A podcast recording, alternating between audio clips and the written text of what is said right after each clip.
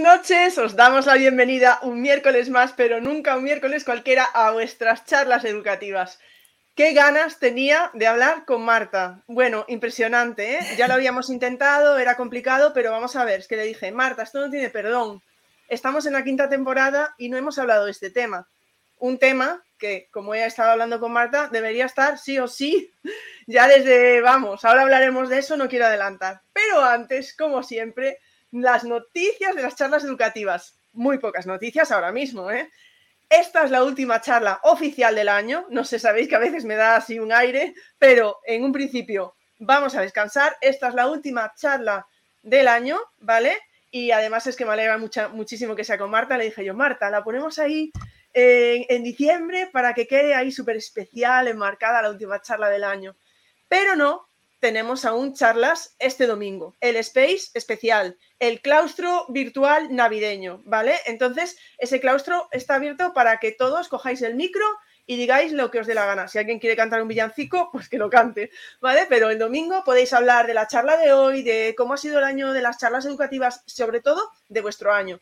¿Cómo ha sido vuestro año? Si ha sido bueno, si no ha sido tan bueno, ¿qué esperáis para el 2024?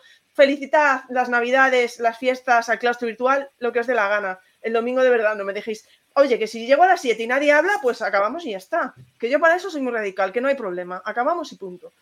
Pero la semana que viene, el miércoles, también os lo digo, tendremos que decir algo de qué va a pasar en enero, ¿no? Pues lo dejaré ahí. El miércoles que viene en Twitter os diré qué va a pasar en enero, ¿vale? Es que tengo que crear un poco de hype, ¿sabes, Marta?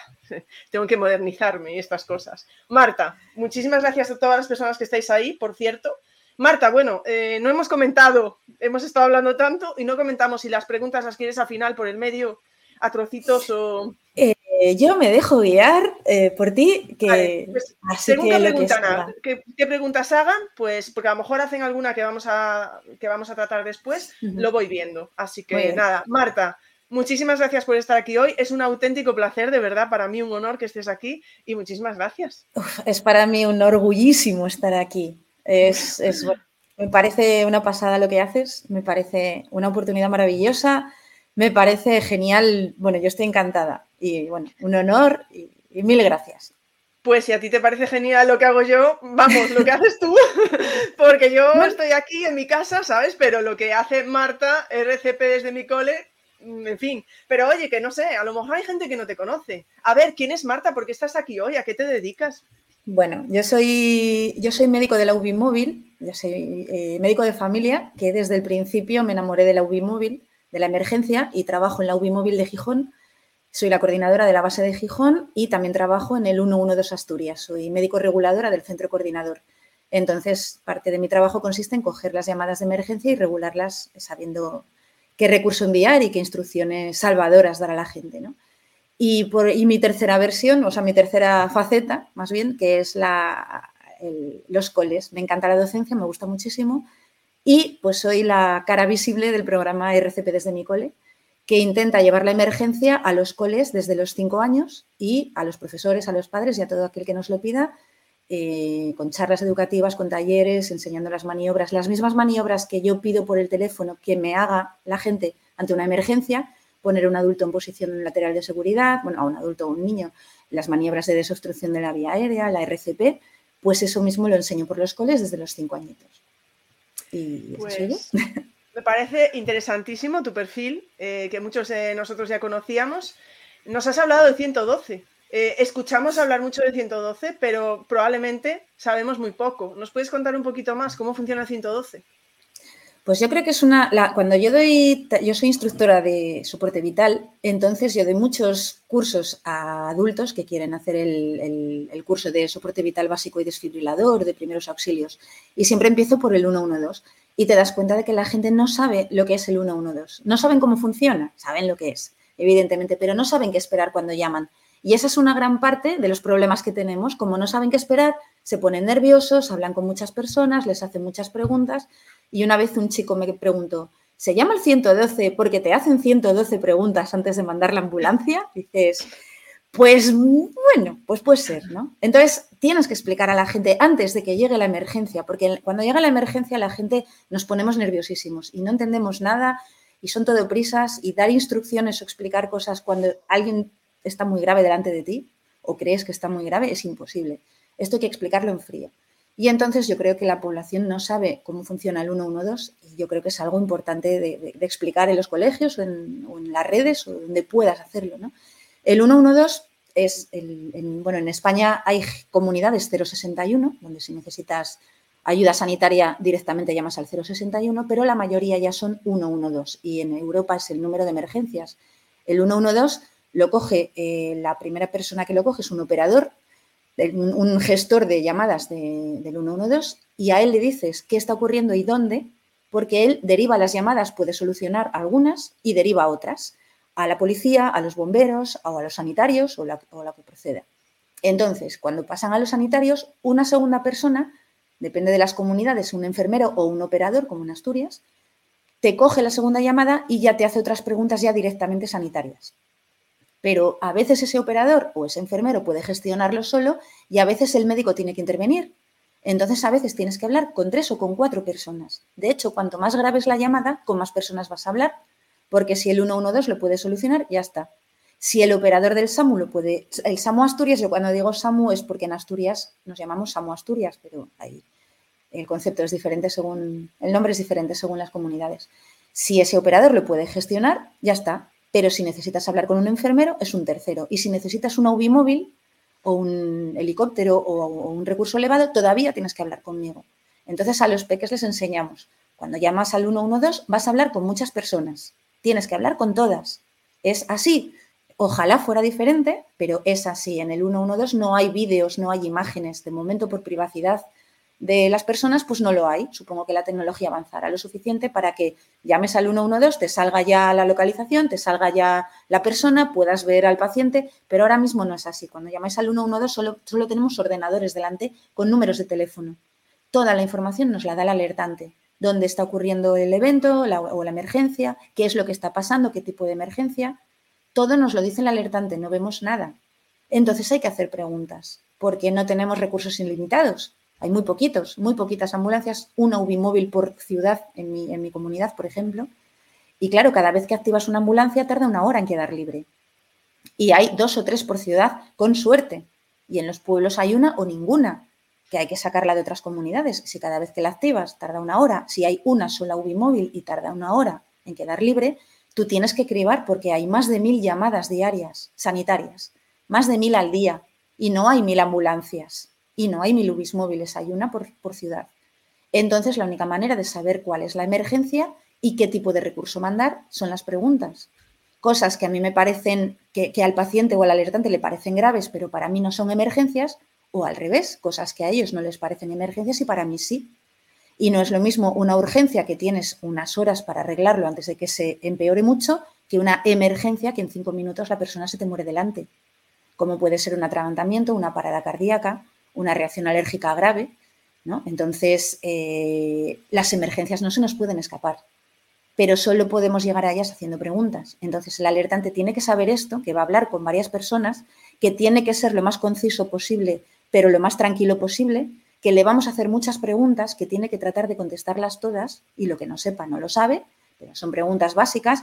Dígame la edad aproximada, niño, bebé, adulto, anciano, aproximadas, el sexo, eh, qué tipo de emergencia, si sangra, si le duele algo, si le aprieta las manos, si ve la boca torcida. No son preguntas médicas, son preguntas fáciles, que además vamos a dar instrucciones, porque hay instrucciones salvadoras, como tírelo al suelo, póngalo de lado, haga RCP, dele golpes en la espalda, o instrucciones de ayuda, abra la puerta, que vaya alguien a un cruce, ¿no? que me llame otra persona que esté cerca con otro teléfono y que no cuelgan hasta que se lo digamos porque a veces necesitamos estar en contacto o que no pierdan el teléfono, que no lo tengan ocupado porque a veces nos perdemos porque las ambulancias a veces se pierden en los pueblos y demás. Y esas son las cuatro reglas. Y bueno, solamente con eso, cuando la gente ya sabe qué esperar de la llamada, ya tranquilizan muchísimo. La gente que ha dado esta formación y que sabe qué esperar y luego le toca llamar, ya remamos a favor de obra, ¿no? Ya acorta los tiempos, ya sabe qué decir, sabe qué esperar, sabe cómo llegar al médico y sabe las instrucciones y si encima ya las ha practicado y sabe hacer una RCP o una desobstrucción de la vía aérea, solo tengo que recordárselo, con lo cual todo es mucho más rápido. Y además las llamadas quedan grabadas de manera que las instrucciones que damos los médicos o enfermeros del centro coordinador son instrucciones eh, directas médicas que te eximen de responsabilidad, es decir, es mía la responsabilidad. Yo te estoy dando unas instrucciones que si las sigues vamos a ayudar más al paciente y además la responsabilidad última es mía. Tú lo estás haciendo porque yo te lo he mandado. Bien sea tirarlo al suelo o haz la RCP o llévalo en tu coche porque no tengo ambulancia. Con lo cual la gente debería estar todavía más tranquila porque nadie le va a denunciar por, por hacer algo que yo le estoy pidiendo hacer. Y yo creo que es un poquito el resumen del 112 que veo más importante. Es que has tocado, yo creo que puntos muy, muy importantes. Eh, yo estaba pensando en mí misma de alguna vez de tener que llamar y es verdad que te van como, como derivando, ¿no? Eh, sí, es, es, verdad que te van derivando. Bueno, que claro, a mí me parece normal, pero claro, no estaba en una situación extrema. Entonces, bueno, estás con cierta calma, tal, ¿no? Es, es, es complicado, es, es, que es totalmente lo que dices. Me choca lo de, ¿por qué habrá comunidades que sigan con el 061? Pero en esas comunidades que siguen con el 061, si estás en esa comunidad, imagínate de viaje o algo, si llamas al 112 Tú puedes llamar al 112 perfectamente y ellos te derivan, te harán las preguntas necesarias y cuando vean que es un tema sanitario te, lanzarán al 061. De la misma manera que si tú en España, en Asturias, por ejemplo, llamas al 061, directamente te contestan 112 Asturias, ¿en qué puedo ayudarle? Ese teléfono ya está derivado directamente al 112. Entonces tú llama, el 112 es el teléfono europeo, es el más sencillo de aprender para los niños y para los ancianos ¿vale? Y entonces, pues es el que se enseña y al que se está atendiendo a ir, porque es un teléfono centralizado. El 061 se queda en sanitario, pero tú tienes un accidente de tráfico y necesitas eh, Guardia Civil, si está en la calle, o policía local, que te ayude con el tráfico. Bomberos a veces para excarcerar al paciente. Evidentemente sanitarios. Entonces ya empiezas a tener varias fuerzas del orden y varios varias personas que tienen que ir. Y eso lo centraliza mucho mejor el 112 que el 061 que se limita a la parte sanitaria. Entonces, todos los sistemas tienen sus ventajas y sus desventajas. Y más que saber, lo que hay que saber es cuál es el tuyo de tu comunidad y trabajarlo a tu favor. Saber cómo funciona y cómo llegas antes a lo que pides. Y no ponerte nervioso y desesperarte porque es que es una vergüenza. Pues será una vergüenza, pero es lo que tenemos. Entonces, en vez de despotricar contra el sistema, aprendamos a usarlo mejor y realmente puedes ganar más de cinco minutos en una llamada bien hecha si no pierdes los nervios, cuelgas. Hay veces que estás oyendo a la, a la, el 112 en Asturias, están a nuestra espalda, estamos en la misma sala y empiezas a oír, dígame la dirección, pero dígame la dirección, pero ¿dónde? En Oviedo, en Gijón, en Avilés, pero dígame la dirección. Y tú sabes que aunque estén gritando, se muere, se muere, no podemos llegar, no sabemos dónde. Entonces, hay que decir la dirección, hay que saber la dirección. Esto lo, insistimos en los niños desde los cinco años, poniendo la dirección en, el, en, la nevera. Sin la dirección, a día de hoy no llegamos. Se puede encontrar por el GPS, pero claro, vamos a tardar. Y tú en una emergencia no puedes tardar. En menos de cinco minutos deberíamos de intentar estar allí, en una parada cardíaca. Si pasamos cinco minutos pasándole a la policía la localización para que el GPS la active y no sé qué y no sé cuántos, entonces lo más rápido que tenemos es el alertante. Y esas cosas pues hay que explicarlas antes de que ocurran. Tú no puedes llamar al 112 diciendo que vengan que se muere, que vengan que se muere y colgar. Porque es muy frustrante, es horrible, es espantoso. Y, dices, ay, si lo supieran. Claro que pasa, que pasa, pasa todos los días. Lo mismo que perdernos, darnos mala dirección, con los nervios, por ejemplo, abuelos de Avilés que vienen a cuidar al nieto de Gijón, cuando al nieto le pasa algo y les pides la dirección, te dan la dirección de Avilés, que es la suya, que es la que tienen mecanizada y automatizada, y hemos mandado infinitas veces la ambulancia Viles cuando la emergencia está en Gijón. Por eso a los peques les decimos, vosotros poned la dirección en un papel, pero no yo para vosotros, para los mayores. Que los mayores con los nervios, los niños lo hacen todo perfecto, porque no saben la gravedad. A mí me han dicho que haga esto y yo lo hago. Pero los adultos que sabemos la gravedad y nos bloqueamos, para esos es para los que hay que poner la dirección en el papel. Em, estaba comentando Maite que existe una app que se llama My 112 para que te puedan localizar. No digo que no se pueda, porque sí se puede. Y, además, según vaya mejorando la, tecnología, llegará el día en el que des al botón y ya estamos allí, o sea, ya está todo localizado. Pero a día de hoy es infinitamente más rápido que sea el alertante el que nos dé la dirección. Infinitamente más. No está preparado y, por ejemplo, el sistema sanitario, nosotros no localizamos nada. Depende del 112 entonces, hasta que el 112 no me localice eso, yo no puedo mandar nada, ni siquiera voy a hablar con el, con el alertante porque no puedo hablar para qué voy a hablar si no sé dónde está ni qué hacer. Entonces, se triplica el tiempo. Cuando lo fácil es decir, camino de las acequias 37, cuarto derecha. Ya está, localizado. ¿no? Y no 112, que además no todos los teléfonos no hay un sistema. El 112 va más avanzado. Tampoco sé los detalles del 112 porque no es mi campo, ¿no? Pero, pero sí sé que estos problemas de localización los tenemos todos los días porque les oigo. Dígame la dirección, dígame la dirección. Y, se tarda muchos minutos, que hablamos de minutos en una emergencia. No pasa nada si te pierdes en el monte. Bueno, pues vale, ya te localizaremos, ¿no? Te me he perdido con el coche. Bueno, pues ya te localizaremos, pero tengo a mi abuelo con el corazón parado. Pues no te localiza, o sea, necesito ya, ya, ya. Y además tienes otra cosa, la mayoría de las emergencias ocurren en los domicilios, en los lugares de trabajo, en los lugares de ocio. Entonces, en tu casa, dime la dirección. En tu lugar de trabajo y en tu lugar de ocio, tienes que saber la dirección. Alguien tiene que saberla. La persona que más tranquila esté y que la sepa, nos ahorramos mucha historia. Claro, si no hay más remedio y estás en lo alto del monte o en un campo o, de vacaciones no sé dónde y no hay otra manera, pues ya te localizarán, pero te aseguro que no es tan inmediato como decir tu dirección. Tardas 5 minutos, 10 minutos, 15 minutos. Estaba comentando Silvia lo de la importancia de los peques. Yo hasta creo que, no sé si fue Silvia, pero me pareció ver en Twitter alguien que metía de um, un, un, un, hilo o un tweet de, que, em, de cómo lo tenía, hasta la nota que tenía la cocina, Exacto, de sí. cómo lo tenía para... Yo creo que fue Sí, Silvia, sí. pero no estoy segura. Ana estaba comentando, bueno, primero comentaba que, que se necesita más, ¿no? Cuando hablabas de lo de las ambulancias, etcétera, ¿no? Evidentemente, pero aunque hubiera, aunque hubiera 100, hay dos o tres, pero aunque hubiera 100, hay más de mil llamadas diarias. Nunca, jamás, jamás, jamás van a ser los recursos superiores a las llamadas. Siempre va a haber que hacer un triaje, siempre va a haber que hacer preguntas y estamos acostumbrados al ya y ya y tiene que ser ya. Si, echas hacia atrás en el tiempo no había ambulancias, no existía el SAMU y en el pueblo de mi padre bajaban a la gente con, casi con la cabeza en la mano en el coche del veterinario, que era mi padre el veterinario, y, tardabas dos horas en llegar al hospital y la gente lo asumía. Ahora no, en las ciudades, esto sigue, en los pueblos lo siguen asumiendo, pero en las ciudades es todo como para allá. Y no crecen los recursos al tiempo que crece la demanda. Es imposible, siempre va a haber que hacer preguntas. Incluso en un accidente de múltiples víctimas hay que triar a los pacientes porque siempre son superiores al número de recursos. Esto es un sistema que siempre será así y lo mismo que en los hospitales, por algo están los triajes verde, amarillo, naranja, rojo. Por la emergencia, pues el teléfono es un triaje. Es un triaje donde no te ponen un color, pero sí que te asignan un recurso según la emergencia o grado de urgencia que yo detecto. Y aunque la ambulancia se va a mandar, porque no se deja a nadie sin ambulancia, pero a veces se pide, por favor, si pueden llevarlo en su coche, porque la ambulancia puede tardar dos horas.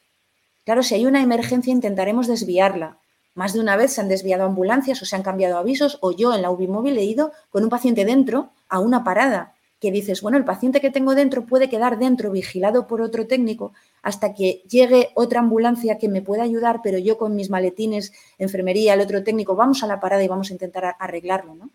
Cuando hay una emergencia te desvían o te mueven, pero sigue siendo una sola UBI móvil o dos UBIs móviles por ciudad en las pequeñas. Bueno, en Madrid, Barcelona, no sé exactamente el número, evidentemente son más, pero también la población es infinitamente mayor, ¿no? Nunca serán suficientes.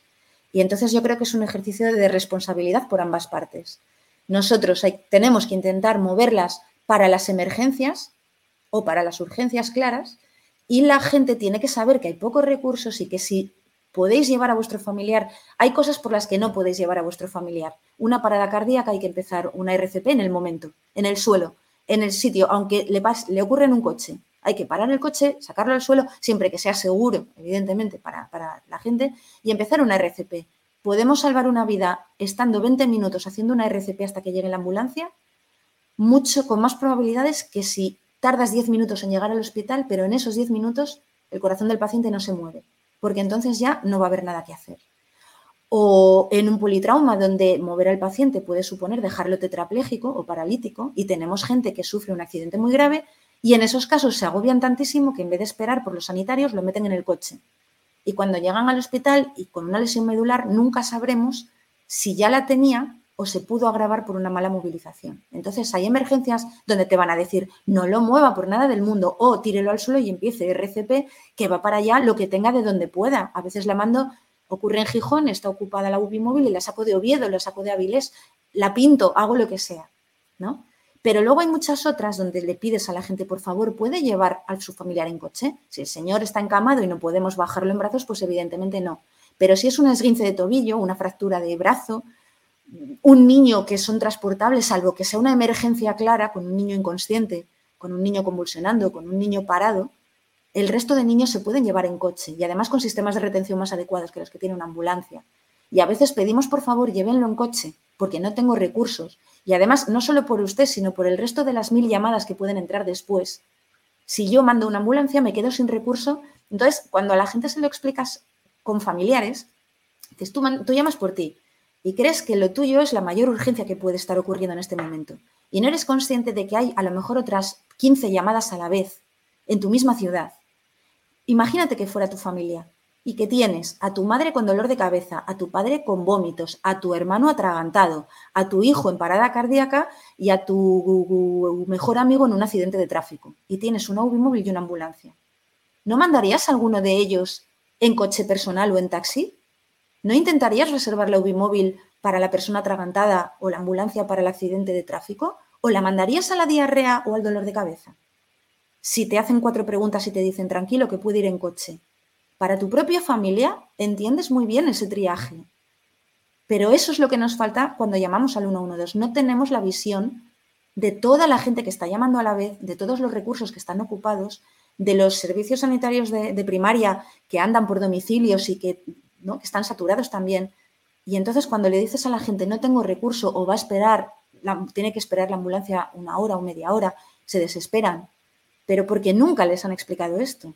Y a lo mejor explicando esto, pues entre un ejercicio de civismo, responsabilidad por parte de ellos y de nosotros, si ellos nos ayudan a mejor gestionar los recursos, pues con lo que tenemos lo haremos todos lo mejor posible.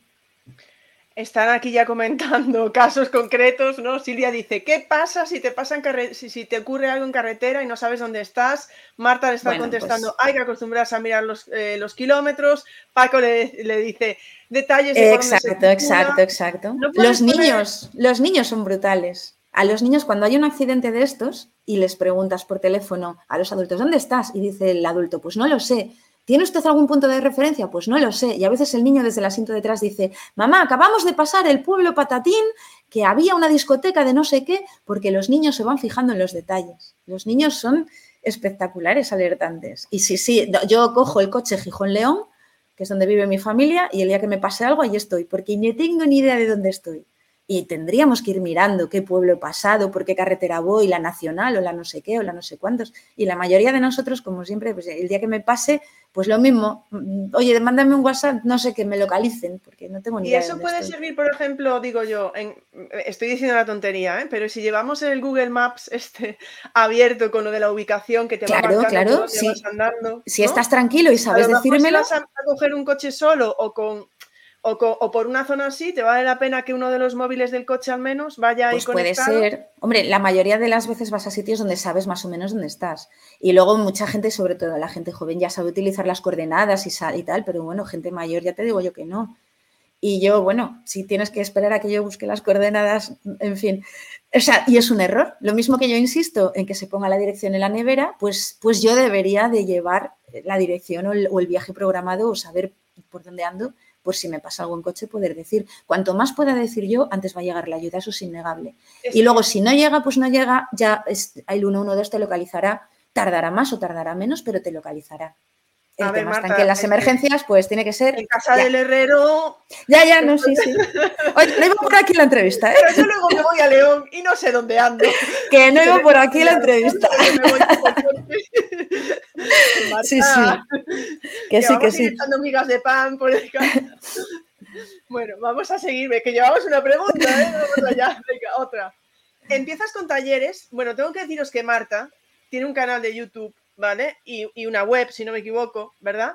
Bueno, la web está todavía en construcción, porque, a ver, no me da la vida, es que no me da la vida. Entonces, me gustaría que me diera, pero no me da. Entonces, bueno, poquito a poco lo, lo vamos trabajando. Pero bueno, sabéis que aquí no ponemos música, no sacamos a menores en pantalla y tal, pero tenéis que ir al canal de YouTube de, de Marta para ver todo lo que hace, las ideas que da de los talleres, cómo podéis ver cómo aplica el RCP, lo estoy diciendo bien, ¿verdad? Con los niños, lo podéis ver de verdad. Luego os damos todos los datos si los necesitáis para que podáis verlo, pero que estamos hablando aquí como, ¿no? De una manera, hablando entre nosotras, pero que quiero que sepáis que eso podéis verlo en el canal de Marta. Y a mí me parece importantísimo ¿eh? pasarse por ese canal. Pero bueno, porque que te voy a hablar de eso, justo, ¿no? Que empiezas con talleres a edades muy tempranas. ¿Qué edad, es buena para, para comenzar? ¿Seis meses? ¿Siete?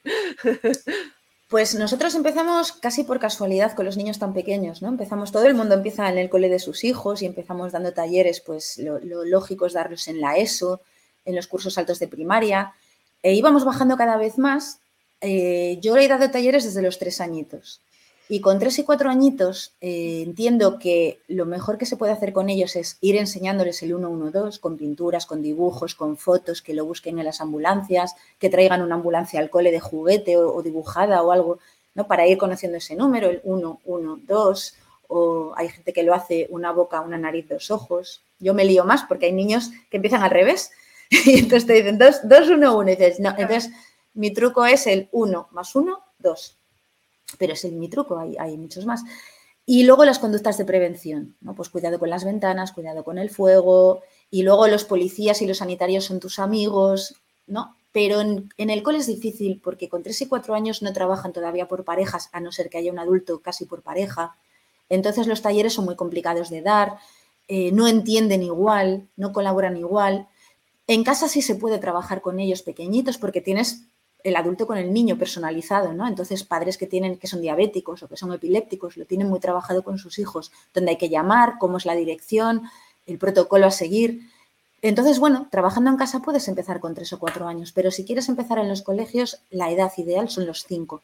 A los cinco años hay algo ahí en esas cabezas que hace clic y los talleres son espectaculares. Yo hay un tipo de taller que hago con ositos de peluche y la canción de la reanimación que lo hago con 5, 6 y 7 años y con 8, que es ahí un poco el curso puente, ¿no? Que todavía les gustan las canciones y los peluches. Y si me dices qué curso prefiero de todos, el de 5 años, tercero de infantil. Es brutal. Lo que entienden, lo que comprenden, lo que practican y lo que ganas con ello. Y los niños que cada vez son más pequeñitos, nosotros en el 112 en Asturias hemos puesto un icono que es alertante menor de edad y desde que vamos por los coles dando talleres es que sube exponencialmente el número de niños pequeños que llaman al 112. El más pequeñito que me llamó a mí tenía cuatro años. Y me llamó porque su papá, a su papá le dolía mucho el pecho y el papá no podía hablar. Entonces el papá le, le marcó el teléfono y le puso a él hablar. Y el niño me contestó las preguntas, me obedeció lo que le decía, entendimos que era un infarto. Y claro, en diez minutos tenías allí la UBI móvil y la policía, y, la, la policía porque quedaba un menor. Y yo mi programa lo empecé a raíz de una niña de 8 años. A las 7 de la mañana me llama una niña de 8 años diciendo que mi abuelita está en el suelo y no despierta. Y mis papás, que son médicos, me han dicho que si esto pasa, yo tengo que llamar al 112, contestar lo que me digan y obedecer lo que me pidan. dices, ostras, y a las preguntas entendimos que era un ictus, preguntas sencillas. La abuelita ronca, le dolía la cabeza, tomaba pastillas, se pinchaba cosas pues vas descartando, no es diabética, no tiene sangre, no se ha caído por la escalera, ronca, o sea que está inconsciente. Eh, o sea, unas cuantas cosas que una niña de, de 8 años me supo contestar y luego le dije, ¿puedes poner a la abuela de lado si yo te doy instrucciones? Y con el, con el hermanito de 6 años la pusieron en perfecta posición lateral de seguridad. Y claro, llegó la policía, llegó la ambulancia y dices, pues es que hemos ganado. Lo contrario es llegar a domicilios con el niño pequeño, con el abuelo muerto, con la madre desmayada horas porque no saben reaccionar y hasta que no llega otro adulto a hacerse cargo de la situación, ellos no han sabido reaccionar. A partir de los 8 o 9 años un niño ya sabe reaccionar, ya por sí mismo ya tiene mecanismos de reacción, ¿no? Dice, yo tengo que pedir ayuda, tengo que buscar un vecino, tengo que llamar a mi tía por teléfono. Pero entre los 5 y los 8 años, si no les enseñas, no lo hacen. Pero si los enseñas, lo hacen perfectamente. Te dicen la dirección, abren la puerta, contestan preguntas, ponen a un adulto de lado, corrigen a los adultos las posturas y las, maniobras de RCP, les dicen cómo tienen que hacerlo. ¿no? Con tres y cuatro son muy pequeñitos, pero con cinco años sí. Y en la tesis que yo hice este año, eh, parte de las preguntas eran, ah, ¿sabéis de niños que hayan actuado? Eran todo entre 5 y 8 años. Y me contestaron 35 casos de niños entre 5 y 8 años que habían puesto de lado un adulto, hecho las maniobras de desobstrucción de la vía aérea a un compañero, dos niños en el patio del colegio, una niña a su madre y otra niña a su abuela. Y después dos niños ayudaron con una RCP o dieron instrucciones de RCP a un adulto que no sabía hacerlo. Entonces dices, claro que funciona. Madre, que sí funciona.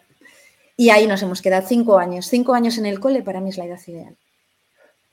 En el cole, en casa y bueno, en fin. Em, eh, a ver, es que tenemos por aquí a mm, Esther que nos dice que hizo un curso de primeros auxilios con 17 y gracias a eso salvó la vida de su hijo pequeño y de su perro. Pero dice que, ya está, que tiene el cupo, ¿eh? Que no quiere que le pasa, que ya tiene el cupo cubierto y... y, yo creo que sí, ¿eh? Y espero que no fuera el mismo día, Esther. Y luego tenemos a Silvia que dice que en, el cole de sus chiquis dan talleres primero de primaria. Exacto. exacto. Exacto, porque claro, con los peques lo tienes que hacer así, conjugando, es todo positivo, todo divertido y además salvan a su propio muñeco, lo cual es todavía un punto más positivo. Y estás mecanizando desde los cinco años como mecanizas el andar en bicicleta o el nadar.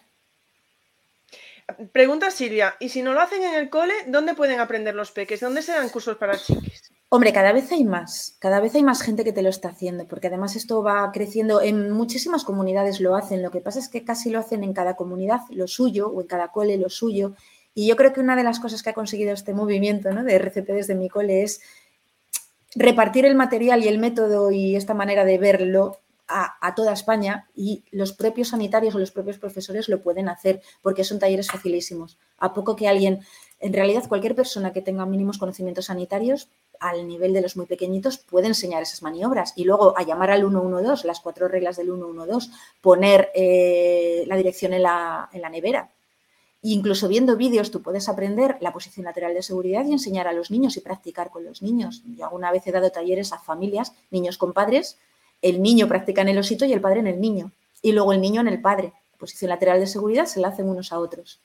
El atragantamiento, pues el niño al osito y al padre y el padre al niño. Y entonces, entre todos se puede, y tienes cada vez más vídeos, más canales, más, más programas. Si no lo consigues en el cole, los propios padres se pueden formar.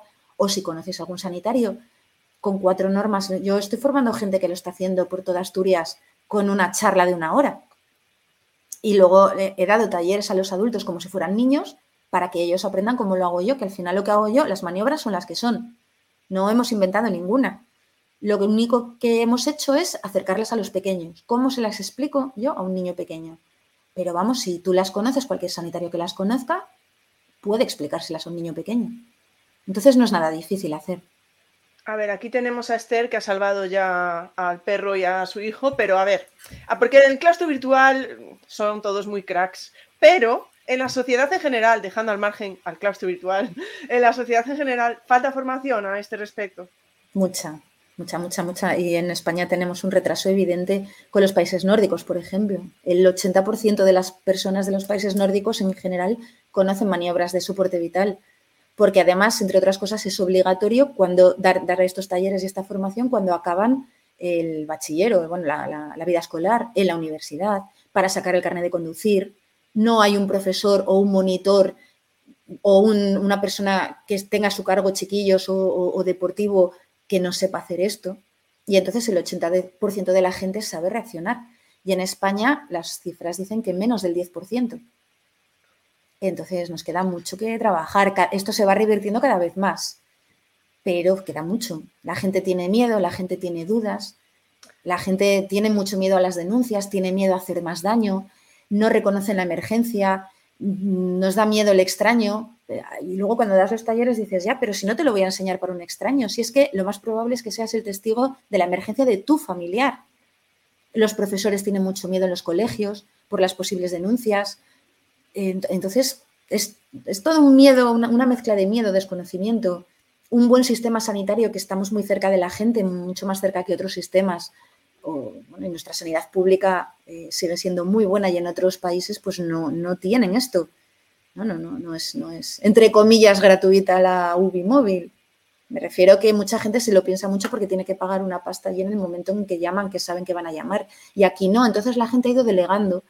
Pero claro, las demandas son muy grandes, lo que decíamos antes, necesitamos al alertante. Y si nosotros, una emergencia se te puede morir delante en cinco minutos y no haces nada, y una UBI móvil en el mejor de los casos va a tardar entre 8 y 10 minutos en llegar, esos primeros 5 minutos son imprescindibles. Son imprescindibles para tu familiar, para el niño que está a tu cargo, aunque tengas una enfermera escolar. El primer minuto de la emergencia lo vas a ver tú Y en el momento en que sabes que alguien está atragantado, tienes que actuar. O que alguien tiene el corazón parado, tienes que actuar. O que alguien tiene un sangrado importante, tienes que actuar. Y con esa actuación minimizas el riesgo o, prolongas el tiempo que me das a mí con la móvil para poder llegar. Y eso hay que meterlo en la cabeza de la gente. Tenemos que actuar como testigos en los primeros cinco minutos y tenemos que aprender a hacerlo. Y lo que yo te voy a explicar por el teléfono, si tú ya lo sabes hacer, ganamos muchísimo tiempo. Y esto tiene que empezar en los coles. Con los niños de 5 años llegamos a los niños, pero llegamos a los profes y llegamos a los padres. Esos profes que no quieren la formación porque tienen mucho miedo a las responsabilidades que se pueden derivar, pero están en el taller cuando se lo damos a los pequeños. Y no hay un solo profe que luego no nos diga, oye, ¿y cómo haría yo si se me atraganta un niño? ¿Y cómo haría yo si se me para un niño? O si me convulsiona un niño. Entonces, a raíz de dar estos talleres a los peques, hemos llegado a los profes y a los padres, porque a base de encuestas, informaciones y demás, dicen, a ver qué es esto que les están explicando, poner de lado y no sé qué. Y, hay padres que han aprendido o han entrado un poquito más en el mundo de la emergencia gracias a que sus hijos han recibido este taller. Entonces, bueno, si esto sigue así y conseguimos que esta formación sea eh, obligatoria a partir de los cinco años, podemos revertir en 10 o 15 años todo esto. Además, los adolescentes llegan a casa y no cuentan nada. ¿Qué tal hoy el día, Paula? Paula se encueva y a mí no me, no me cuenta nada. Pero en cambio los pequeños te lo cuentan todo. Me enseñaron esto y te tengo que tirar al suelo y te tengo que poner de lado y mira cómo hago la RCP y no sé qué. Y son los pequeños los que son los vectores de formación. Entonces esto hay que empezarlo desde los cinco años por múltiples, múltiples, múltiples razones. Y cuando esto lo hagamos así, en 15 años tenemos al 80% de la población formada. Así de fácil. Ya está, ya está, Es que las charlas educativas lo resolvemos todo aquí hoy. Jo, es una pasada. Bueno, hay un par de preguntas, pero estás hablando del profesorado, ¿vale? Y te quería preguntar si. Es una pregunta así un poco, ¿vale? Como la otra que te he hecho, no, porque la otra que te he hecho, nos falta formación, era un poco así como retórica, pues esta. ¿Debería saber el profesorado, debería el profesorado estar formado en primeros auxilios o sería atribuirle funciones que no le competen? Es que, es que ahí entras, a ver, eh, funciones que no le competen. Eh, eh, cuando no es una emergencia, es cierto que el profesorado no tiene por qué dar medicación o no tiene por qué controlar de ciertos temas sanitarios, pero cuando es una emergencia, cuando el niño se te puede morir delante en cinco minutos y hay dos o tres maniobras salvadoras, es ya una obligación ciudadana, no solo como, como, no solo como profesor, pero es que además el profesor es el responsable de ese niño hasta que llegue otro sanitario. Está muy bien aquello de cuando venga el sanitario ya lo hará, pero es que a lo mejor cuando llegue el sanitario el corazón de ese niño se paró. Y un médico o enfermero del 112 te está dando unas instrucciones salvadoras. Entonces, yo intento explicar a los profesores que esas instrucciones del 112 quedan grabadas y les eximen de responsabilidad. Cualquier cosa que puedan hacer, cualquier cosa que se derive de, la actuación que ellos hagan, al final va a ser responsabilidad nuestra. Y es que esos cinco minutos son vitales, son vitales. Y eso es lo que, ¿no? Tú como padre, claro, o sea, tu hijo tiene una emergencia y está en el colegio. Y hasta que llegue la ambulancia, ¿quién es el máximo responsable de ese niño? El profesor. ¿Quién debería saber actuar? El profesor. Que en el momento en que entre el primer sanitario por la puerta haces así y ya está.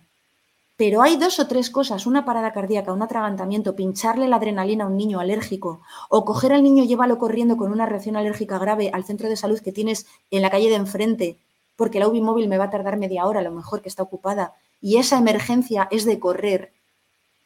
Imagínate que el profesor no lo hace y al niño le pasa algo porque no lo hizo. O sea, si te pones en el otro lado, ¿cuándo tiene más culpa? Entre comillas, culpa, porque yo creo que no hay que hablar de culpa, no es culpa en absoluto. No, no hay culpables en esto, pero ¿qué, ¿cuál es el mayor beneficio para el niño? ¿Ese profesor cómo queda más tranquilo el resto de su vida? ¿Cuando lo hizo o cuando no lo hizo? Entonces, depende de desde qué vertiente lo veas y, y te aseguro que en los colegios en los que han visto una emergencia, al día siguiente tenemos a todo el claustro allí en la sala diciendo enséñame a actuar, porque le han visto las orejas al lobo. Entonces, hay que darle una vuelta y yo creo que todos los profesores deberían saber, pero ya como ciudadanos, y mucho más con ese añadido de que son el responsable del niño hasta que llegue un sanitario. Por supuesto, yo creo que todos, todos tienen que dar un reciclaje de una hora al año, dar un curso como Dios manda de formación de soporte vital básico, primeros auxilios, que son tres horas o cuatro horas u ocho horas si quieren hacer un curso con desfibrilador, si en ese colegio lo va a ver, pero después a partir de ahí es una hora al año. Una hora al año antes de que empiece el cole o durante el cole, en todo un ciclo escolar, Sería muy fácil. Y, bueno, yo soy una absoluta convencida, mis hijos están en manos de ellos. Y yo, en el cole de mis hijos, concretamente, la, están al lado de un hospital, pero del hospital no sale nadie. La gente del hospital no sale a atender en la calle. Y la UBI móvil donde yo estoy, al cole de mis hijos tardo 17 minutos que lo tengo medido. En esos 17 minutos, si hay una parada cardíaca de mi hijo, no llego. Está en manos de los profesores. Tenemos aquí, están hablando de, los cursos que estabais hablando, ¿no? Esther dice que lo recibió de la Cruz Roja, Paco estaba hablando que Protección Civil lo, hace, eh, estaban hablando también de cursos de, por ejemplo, aquí que Maite nos decía que la Cruz Roja, que hace los cursos gratuitos, que lo hizo en su día y que incluso se están em, realizando cursos para profesorado. Teníamos una pregunta de Natalia que nos decía, y si por un lado tienes formación, pero por otro lado te bloqueas ante estas situaciones, ¿por qué es? Eh, ¿Por personalidad? ¿Por una por falta de formación? No, porque te bloqueas, te bloqueas, te bloqueas. Yo, yo, yo que trabajo en la UBI móvil, es decir, he visto de todo. Un día mi hija se pilló el dedo con la puerta y parecía que se había amputado el brazo. Salí corriendo con ella, no cogí pañales, no cogí nada, entré en el hospital chillando y el, el celador que me conocía me dijo, Marta, es un dedo. Pierdes por completo los papeles. ¿Qué pasa? Bueno, al otro lado del 112 hay alguien que te va a guiar, porque aunque te bloquees, nosotros te vamos a ir diciendo las instrucciones para poner en posición lateral de seguridad, o si está convulsionando el niño, o si hay que hacer una RCP, o si es un atragantamiento. Al otro lado tienes médicos enfermeros y en otras comunidades técnicos de ambulancias que te van a ir guiando. Entonces, lo más importante de toda la emergencia para el, para el alertante es llama al 112, contesta todo lo que te pregunten y obedece todo lo que te digan. Y en el momento en que yo te doy las órdenes, si tú las conoces, es como que haces un clic de, vale, ya sé lo que me estás diciendo y además estoy segura de que lo que yo creía que había que hacer es eso lo que hay que hacer. Y va para adelante y entre todos, entre el alertante y nosotros al otro lado del teléfono, pues la gran mayoría de las veces las cosas salen bien. Y a veces, pues, sí, es una emergencia que no va a salir bien de ninguna de las maneras, pero, pero yo cuando doy cursos por ahí y alguien me dice, si yo hubiera sabido actuar, ¿habría podido salvar a mi padre o a mi hijo? El easy es lo peor que te puede pasar en la vida. Hay que aprender incluso por el easy. Cuando llegas a un sitio y se ha hecho todo lo posible, el familiar está haciendo reanimación y tú llegas más o menos a tiempo y puedes hacer e intentas hasta el final y la familia lo ve, el easy se, se acabó. Ellos te dicen, murió, pero sé que hicisteis lo posible y que todos hicimos lo posible y que no había manera ninguna de salvarlo. En cambio, si no recibió RCP porque cae en la calle y nadie ayuda y la ambulancia tarda 10 minutos y en esos 10 minutos nadie hace nada, los ISIS son destructivos. Y si alguien hubiera hecho algo, estaría mi abuelo vivo o mi padre. Y si los profesores hubieran sabido reaccionar, mi hijo estaría. Y si yo hubiera sabido reaccionar, mi marido estaría vivo. Yo cada vez que alguien me pregunta eso, se te cae el mundo al suelo. Dices, solo por eso merece la pena aprender. Es que yo, em, Marta está comentando que quizá debería ser una, bueno, ella no dice quizá. no, no, no digo quizá, digo que claramente. Pero yo estoy pensando que no es que estemos poniendo la responsabilidad sobre los docentes, es que creo que es todo el mundo, ¿no? No, no, no, no, porque la gente, los docentes lo, entienden como responsabilidad. Yo no diría responsabilidad, eso es muy duro, muy duro y muy injusto. No mm. es la responsabilidad, es las máximas oportunidades a esa persona que está sufriendo la emergencia. Es, darle las máximas y las máximas que tenemos es que los testigos sepamos actuar como testigos. No por responsabilidad, porque eso es muy duro es, y, no, y además no es verdad. No es responsabilidad final de un docente, no lo es. ¿Cómo lo va a ser? Ni de un padre. ¿Cómo lo va a ser? No es así. No lo es. O sea, no, no, creo que eso está muy mal explicado, muy mal entendido y muy mal interiorizado. Pero sí es verdad que le estamos dando las máximas oportunidades.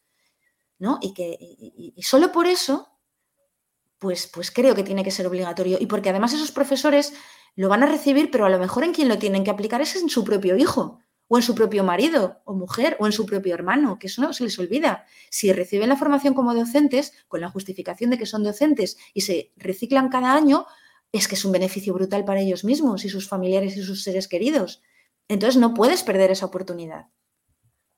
Eso es lo que estaba diciendo yo, que ya no es que es como ciudadano. Como sí, ciudadano, sí, sí, sí, sí, eh, Isabela, lo que comentabas tú, decía, mi hija tiene epilepsia y cuando fue al cole nuevo le dimos información a los profesores y a los alumnos del protocolo de actuación en caso de que le diera una crisis estando con ellos. Claro. Es que es así, y, ya te digo, no es por una responsabilidad sanitaria, ni nunca va a pasar nada. Hombre, tiene que ser una negligencia manifiesta, ¿no? Pero no va por ahí la cosa, ni, ni, van a acabar con una responsabilidad sanitaria. Y luego, bueno, hay padres para todo, los padres somos a veces lo peor que tienen los hijos, somos nosotros, ¿no? Y, claro que ha habido denuncias y muy injustas pero luego no han ido a ninguna parte. Yo sé de casos de denuncias que por eso los profesores tienen a veces tanto miedo, ¿no? Es que me denunció un padre por llevar al niño al centro de salud sin avisarles. Pero una cosa es que denuncien y otra es que la denuncia vaya para adelante. Es muy diferente. Y cuando el bien del menor es, es superior a, la, a, las, a la idea que tiene el padre, no pasa nada. Yo no conozco ningún profesor que haya sido imputado por absolutamente nada, ni a ningún alertante, a ningún testigo que haya sido imputado por una RCP que haya roto una costilla, o a nosotros alguna vez se han perdido dentaduras, por ejemplo, y nos han, más de una vez, nos han querido poner una denuncia por perder la dentadura del señor o el reloj del señor. pero espera un momentín, que esto era una, una RCP, o sea, esto era, se había muerto el señor. Entonces, nunca nos ha pasado. Puede ser que la situación sea incómoda, puede ser que tengas que ir a lo juzgado, puede ser mil cosas, pero que vaya para adelante eso en una denuncia, no, no lo he visto nunca en los 20 años que llevo. Entonces, hay que perder el ¿eh? miedo a eso, es el bien superior del menor. Y si además te avala el médico o el enfermero del 112, doblemente, porque ahí dices que te lo está diciendo un médico, hacer lo contrario a lo que te dice o no hacer lo que te dice, nadie va a hablar de responsabilidad, pero está claro que si hay un médico o un enfermero que te dicen que haciendo esto el niño tiene más posibilidades de vivir, ostras, ¿cómo te quedas más a gusto? ¿No? Pero ya te digo, yo la palabra responsabilidad en el tema docente no me gusta nada porque creo que es equivocada. La usamos muy alegremente y no es cargar la responsabilidad, ni es justo ni es correcto. Pero sí, es verdad que le estás dando más oportunidades a ese niño con una alergia si le pinchas el boli de adrenalina, le estás triplicando las posibilidades de, que todo salga bien. Entonces, pensad en, en positivo, ¿no? No en negativo, negligencia, responsabilidad, sino en positivo. Voy a ayudar a mi alumno mucho más. Y de paso voy a aprender, por si acaso un día me toca, con mis propios hijos o mis propios familiares. Sí, sí. Vamos a algún caso concreto eh, que puede darse así en un centro educativo, por ejemplo, que ya sé que habrá que llamar al 112, pero ¿Qué hacer si notamos, por ejemplo, que un estudiante, ¿vale? bueno, no he puesto una edad concreta, ahora también nos puedes decir si es diferente, ¿no? No puede respirar, pero no sabemos por qué. ¿Depende de la edad también o no? Mm, hombre, a ver, eh, lo, que, puede variar en el tema de respirar es si se ha atragantado o no. Entonces, hay una pregunta muy obvia que es, ¿te has atragantado con algo? por ejemplo, para niños ya mayores de 5 años para adelante, si es un atragantamiento, prácticamente el 100% de la gente te va a llegar así y es esas manos al cuello, así, además cruzadas, parece que lo hemos aprendido en el cole, esas manos cruzadas sobre el cuello y encima le preguntas, ¿te has atragantado? Que parece una pregunta de perogrullo, pero si no lo has visto, y él te va a decir que sí. En el momento en que sabes que es una obstrucción de la vía aérea, ahí las maniobras son pues los cinco golpes en la espalda en, el, en, el, en, los países europeos, hay dos recomendaciones, las americanas y las europeas. Las americanas van directamente al Hemlich, y las europeas mezclan cinco golpes en la espalda con cinco compresiones abdominales o Hemlich. Entonces, si las sabes hacer, directamente hay que hacerlas incluso antes de llamar al 112, porque en un minuto de que alguien se, asfixie, se va a desmayar y todo se complica mucho. Si hay más de un alertante, uno llama inmediatamente y el otro empieza las maniobras, pero si estás solo con tu hijo, por ejemplo, o eres el único adulto en ese momento presente, te lanzas a hacer esos golpes en la espalda y esas maniobras de Hemlich, intercalas 5, 5, 5, hasta que lo escupe o hasta que se desmaya y en ese momento sí que si se desmaya, dices, vale, con mis manos no lo he podido sacar, hay que llamar al 112, tiene que venir la ambulancia o los sanitarios con aparatos para sacarlo y en ese momento el 112 te va a decir, si ya está desmayado, empieza RCP, empieza con presiones torácicas. Si no es un atragantamiento, si es por un asma o por una alergia, pues la cosa cambia porque ahí no tienes que hacer ni golpes, ni Heimlich, ni nada. Entonces ahí pues dependerá del caso. Si te preguntas, si sabes que el niño es asmático o que es muy alérgico, pues el 112 te dará otras instrucciones. Si puedes, corre, corre con él mientras esté consciente en un centro sanitario. Y si no, si ya lo tienes desmayado, una persona atragantada o que no respire por cualquier causa, que esté, que esté desmayado, para nosotros es una parada cardíaca inminente. Aunque todavía no esté el corazón parado, sabes que en un minuto más se va a parar. Y cualquier persona inconsciente que no respire, y da igual la causa, te vamos a indicar que lo tires al suelo y que comiences RCP hasta que llegue el recurso sanitario que podamos mandar. A ver, otra pregunta que parece muy básica, seguro, ¿eh?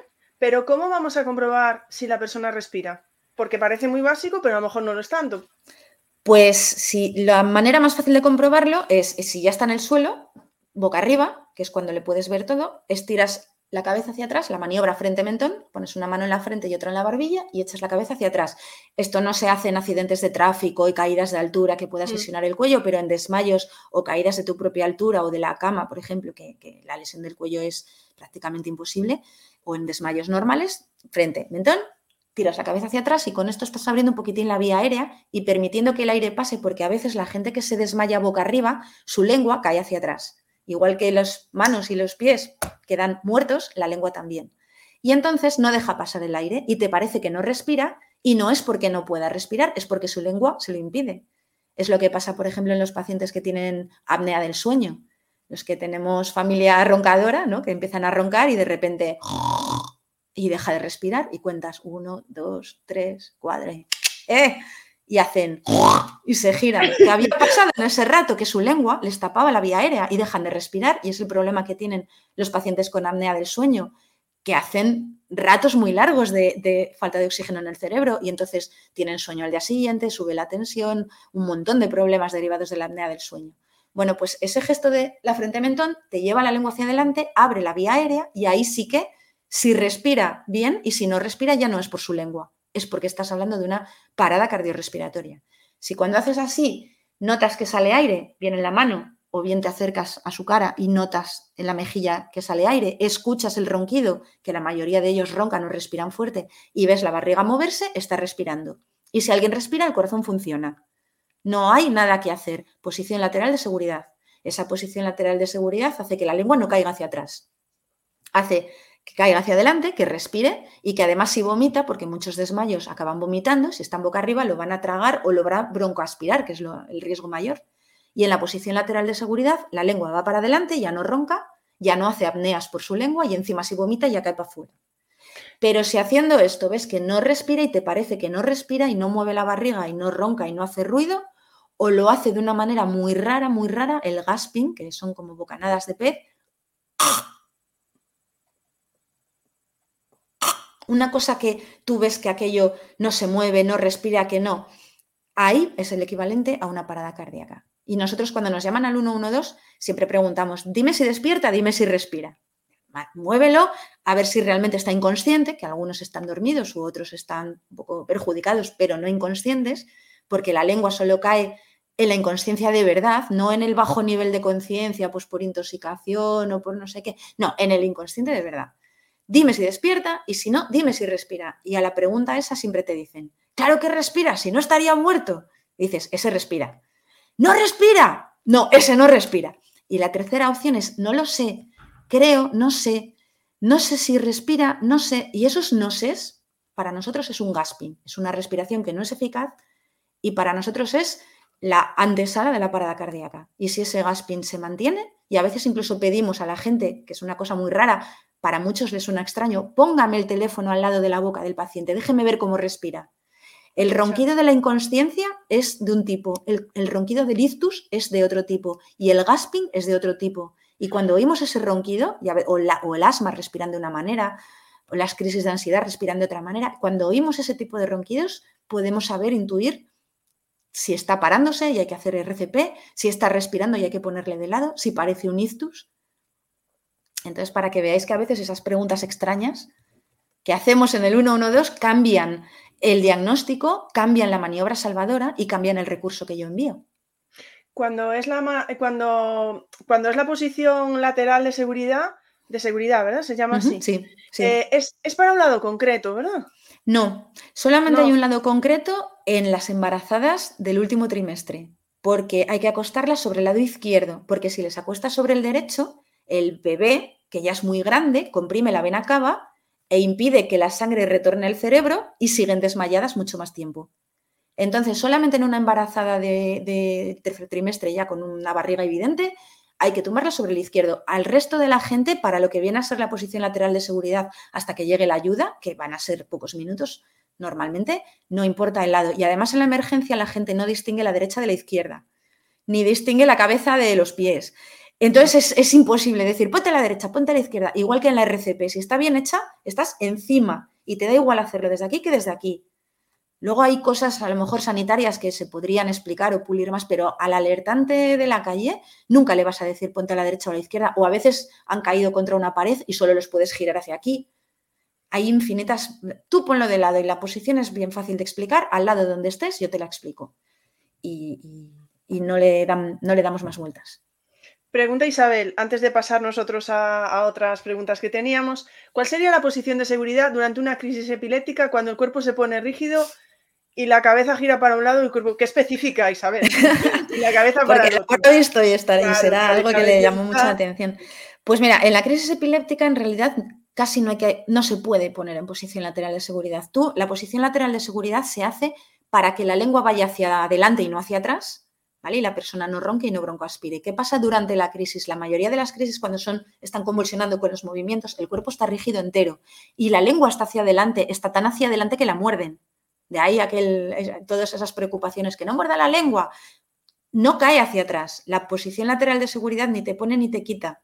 Y además, girar a alguien que está rígido, le vas a mancar, bueno, perdón, le vas a hacer daño. Mancar, igual, es una expresión que no se entiende en todas partes. Yo por lo menos aquí en Galicia. Eh, bueno, ya, le vas a hacer daño porque frotas, chocas, eh, ¿no? Entonces, y, la gente se empeña en la boca y tal. Y en la, en, la, en la convulsión, mientras están rígidos, no hay nada que hacer porque no tienes ganancia tampoco. Lo único que hay que hacer mientras están rígidos es proteger la cabeza, bien con tus manos o bien con algo blando, para que no golpeen contra el suelo. O, o evitar que golpeen con la pared, o evitar que golpeen y hasta que no están relajados, ni tienes ganancia en la posición lateral de seguridad, ni es fácil de hacer, no puedes girar a alguien que está rígido, es imposible, te haces daño tú, le haces daño a él. Pero siempre llega el momento de la poscrisis. Esa crisis epiléptica es una rabieta del cerebro, las neuronas se activan, se cabrean, como explicamos a los peques, por, un, por un estímulo, pues en los epilépticos, por la luz o por la falta de sueño o por el chocolate, no sé, o por un golpe en la cabeza que tienes un sangrado o por cualquier cosa, un ictus pero en algún momento esas neuronas van a tranquilizar, la rabieta va a parar y en ese momento van a quedar inconscientes, poscríticos, y ahí sí que la lengua cae hacia atrás y ahí sí que pueden broncoaspirar y ahí es el momento de poner a la gente en posición lateral de seguridad, cuando ya no están girando ni moviéndose, sino inconscientes del todo. La siguiente pregunta era, ¿cómo debemos actuar si un estudiante se desmaya sin causa aparente? Bueno, lo primero es que tenemos que poner... Aquí lo primero al suelo, lo primerísimo al suelo. Porque cuando alguien se desmaya, ¿no? la gente muchas veces intentan que no caiga al suelo y te encuentras situaciones como que hay tres personas sujetándole para que no caiga. O a veces les dices, tíralo al suelo, por favor. Y hombre, hay veces que no puedes porque el señor pesa mucho y tú estás solo. Pues no puedes, no puedes. Pero mientras tú estés sentado o de pie, bueno, de pie desmayado, no vas a estar. Pero sentado, tienes el corazón aquí y la cabeza aquí. Y eso requiere una presión. Para que la sangre vaya desde el corazón a la cabeza, requiere una presión y la causa del mareo, o del desmayo, perdón, la mayoría de las veces es que baja la tensión. Por lo que sea, porque el corazón pega un frenazo, porque haces un vagal y esa presión baja. Entonces no es capaz de subir la sangre aquí. Y en cuanto el cerebro deja de recibir sangre, se apaga. Es un ordenador súper sensible. Se apaga en cuanto no le llega sangre, se apaga en cuanto no le llega azúcar, glucosa.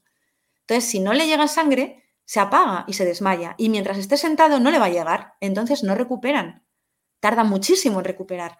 Entonces, la primera medida ante un desmayo de la causa que sea, te da igual por lo que sea, un desmayo tonto por dolor, por calor o por un ictus o por un tumor o por un lo que sea, al suelo, para que pongas al mismo nivel cabeza y corazón. En el momento en que están al mismo nivel, normalmente nosotros siempre decimos eso por teléfono, túmbelo en el suelo. Yo voy gestionando la ayuda, pero túmbelo en el suelo. Y en cuanto lo pueden tumbar, a las tres o cuatro preguntas que hago, ya ves que empieza a reaccionar y ya te dicen, ay, parece que abre los ojos. Y en cambio, cuando llegas a un lugar donde el señor sigue sentado, pues es que no. Hay veces que me he llegado con el señor y la cabeza dentro de la sopa. Por aquello de no moverlo, dices, es que se va a ahogar con la sopa. Y en cuanto lo tumbas, despierta. ¿no? O sea, son situaciones que tú entiendes por los nervios perfectamente, pero bueno, la primera medida al suelo. Segunda medida, una vez que está en el suelo, comprobar que respira. Es que yo ya lo estaba viendo en el suelo, Y comprobar que respira. y si tienes muy claro que respira, bueno, pues una primera opción puede ser levantarle un poco las piernas para favorecer que la sangre llegue al cerebro y con eso suelen mejorar el 90% de, las, de los desmayos simples, ¿no? De los que son por calor, por dolor, por nervios, por, por estrés, por, por un bajón. ¿Vale? Pero si ves que con esa medida no mejora o no la puedes hacer por la razón que sea, lo más o ves que ronca, sobre todo si ves que ronca o que empieza a hacer gestos como de vómito, dices, ostras, esa, esa vía aérea, esa lengua está molestando mucho. posición lateral de seguridad. Y llamar al 112 y te van a decir, mientras sigas respirando ya no puedes hacer más, porque tú no vas a saber qué ocurre, salvo que sea diabético y a lo mejor pues le miras el azúcar, la tiene baja y tienes glucagón para pinchar, ahí puedes hacer algo. Pero si no, no vas a poder hacer nada. Esperar con él en posición lateral de seguridad, siempre vigilando que siga respirando hasta que o bien despierte o bien lleguen los sanitarios. Otra cuestión que puede pasar, yo creo así, en los centros educativos es la típica herida que no para de sangrar o no sé si también tiene que ver o no, o un alumno que se muerda la lengua, por ejemplo, de una manera potente, claro. Pues ahí hay muy poquito, que si se muerde la lengua, lo único que se puede hacer es trasladar, eh, evidentemente, no intentar ponerlo hacia abajo para que no trague la sangre y no broncoaspire otra vez, que la trague no pasa nada, pero que se le vaya para los pulmones en un momento de... entonces sí, entonces lo mismo en los sangrados por la nariz que en los sangrados por la boca, es verdad que mancha el suelo, pero es más seguro no porque lo traguen, sino porque broncoaspiren, que vayan hacia adelante. Es difícil comprimir la lengua, pero bueno, si es una hemorragia muy grande, pues a lo mejor puedes meter paños, gasas que muerdan un paño, una gasa y que haga presión. Y en el resto de heridas del resto del cuerpo, igual lo primero es paños o gasas limpios en la misma zona y presionar. Presión, presión, presión. Si es una hemorragia grande, si son pequeñas, lavas la herida, lavas la herida y luego tus gasas, tu tirita o tu trapo y ya está. Si es una hemorragia ya importante, paños, gasas limpias y apretar sobre la herida y si manchan y sigue sangrando por encima, nunca quitar las primeras porque hacen un tapón, la coagulación empieza contra esa gasa y si la quitas, abres la herida. Sobre esas primeras gasas pegadas, añades y añades y añades y puedes hacer un vendaje compresivo y apretas y apretas y apretas. Y ya, bueno, en ultimísimo caso, de las extremidades, un torniquete. Que si no lo sabes hacer, pues también desde el 112 intentaremos darte instrucciones de cómo hacerlo y con qué hacerlo pero bueno, eso es excepcional afortunadamente. Y luego, si has conseguido que pare la hemorragia, trasladar al niño al centro hospitalario, si puedes, o esperar a la ambulancia si la tenemos libre. Y si es una herida brutal, pues es igual que una parada cardíaca, es una emergencia, un sangrado importante y se va a desviar la UBI móvil o lo que sea, o el médico se va a hacer lo posible y lo imposible por mandaros la, ayuda máxima posible en el menor tiempo. Lo que estabas comentando, esto ya es personal, porque a veces me pasa, con los, con los sangrados de nariz que son fuertes, ¿qué haces en ese momento? Porque yo es que mm, escuchas de todo, que si para atrás, que ahora acabas de decir, para atrás, para adelante. La mayoría nos ponemos para atrás porque ya joroba manchar la ropa y el suelo, ¿no? la razón para no ponerte para atrás es la broncoaspiración. En gente joven, sana, no debería ocurrir. En gente mayor a veces sí. Y niños muy pequeños que no saben tragar o que no tienen el reflejo de tragar bien, o la gente más mayor, y que vayas hacia atrás y que te atragantes en ese momento, te delatos y parte de la sangre se te vaya a los pulmones y broncoaspires. Ese es el riesgo. Más luego, bueno, cuando tragas la sangre, a veces hay gente que le da vómito por, por el asco que le da, y cuanto más vomitas, más sangras porque más esfuerzo haces. Y en tercer lugar, a veces, luego las cacas están con sangre y los padres se aterran. Si puedes gestionar todo eso, pues no pasa nada, no va a pasar absolutamente nada. La manera correcta de los libros es hacia adelante para evitar la broncoaspiración.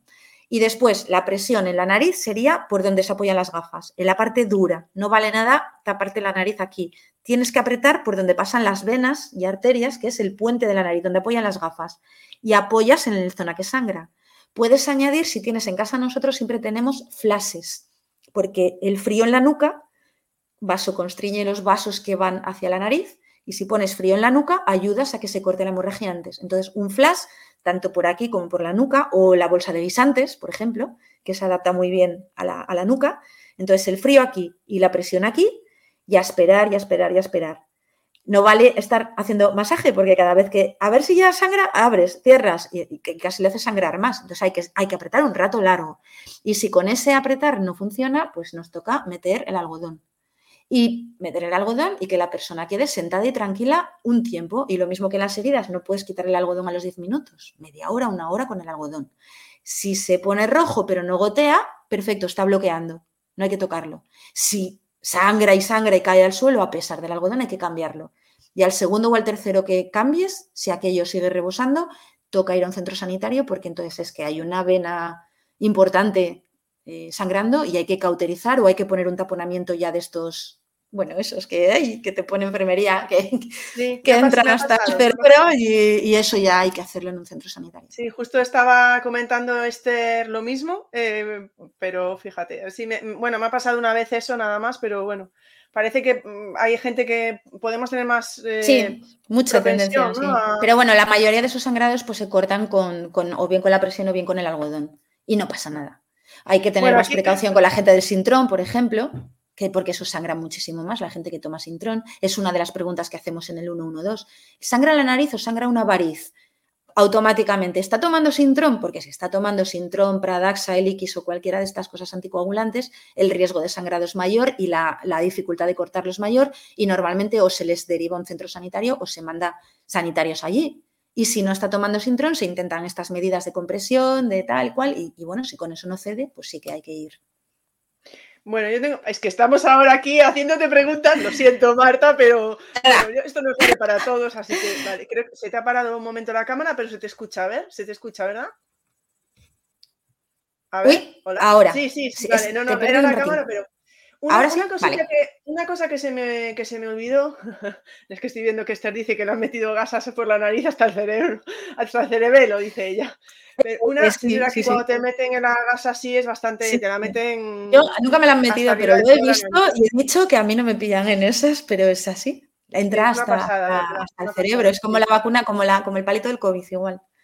Allá va. Una pregunta que tenía yo cuando hablaste de los atragantamientos, porque esto también me ha pasado, me ha pasado y fue bastante desagradable y seguro que me estaban escuchando aquí, estábamos dos personas en casa. Em, atragantarme, pero no con algo en concreto, sino como de comer mucho, muy deprisa, tipo pan o como que se te hace como una masa, ¿sabes por dónde voy? Pero eso es más empapizarse que atragantarse.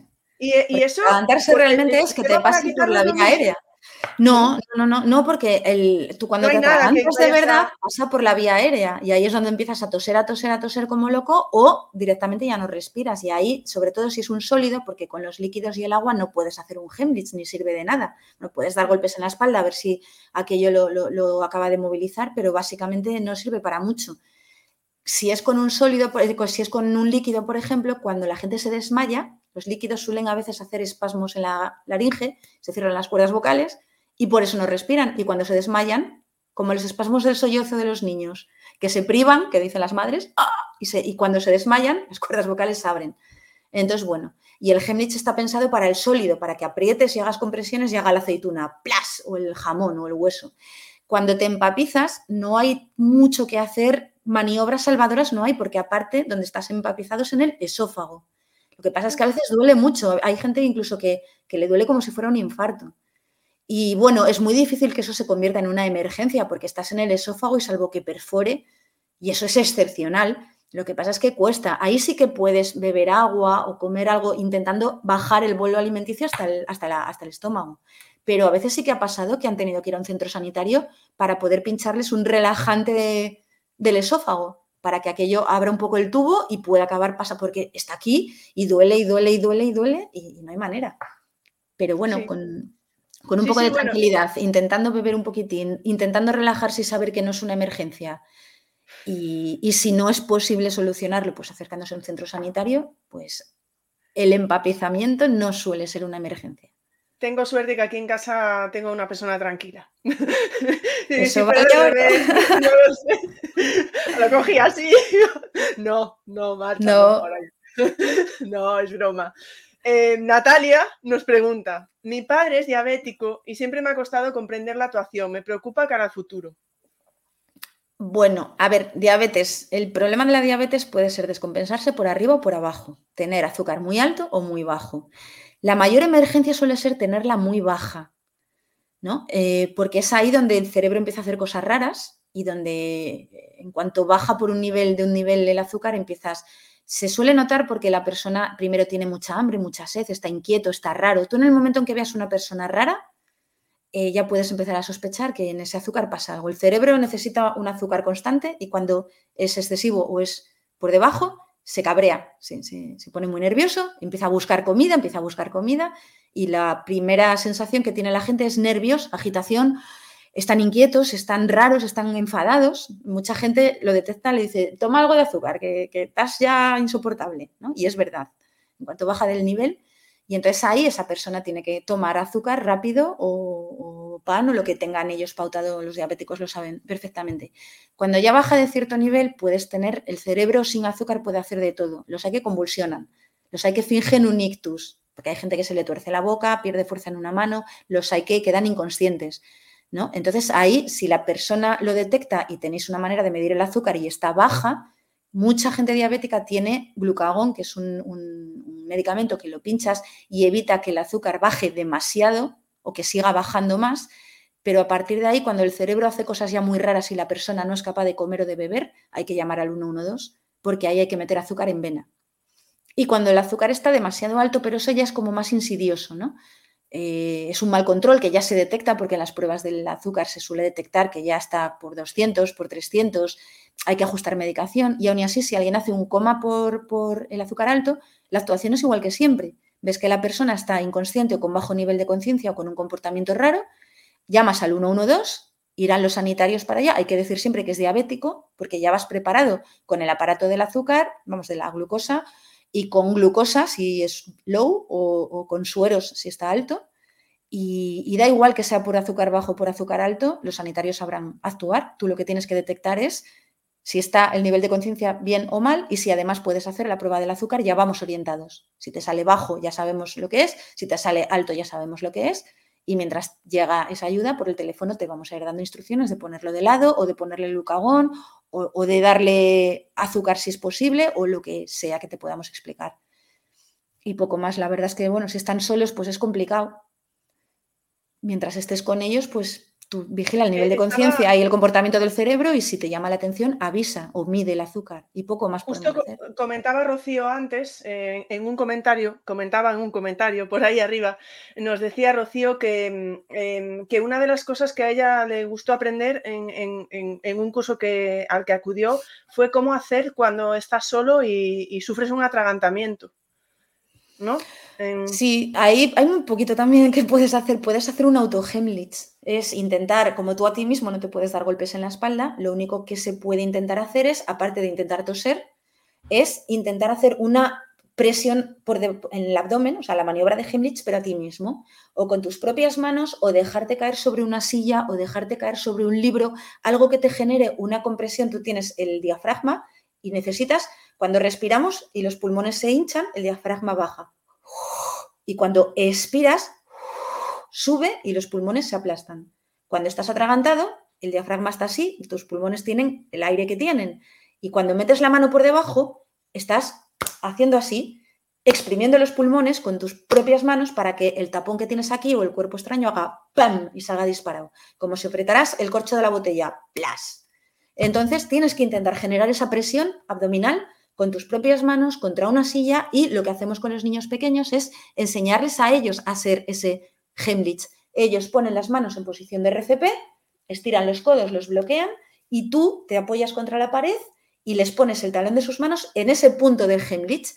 Ellos se tiran contra ti y tú contra ellos y es una, una presión abdominal muy superior y por lo menos en Asturias ya nos ha funcionado dos veces. Es un auto Hemlich contra las manos de tu hijo. Es otra posibilidad. Mm.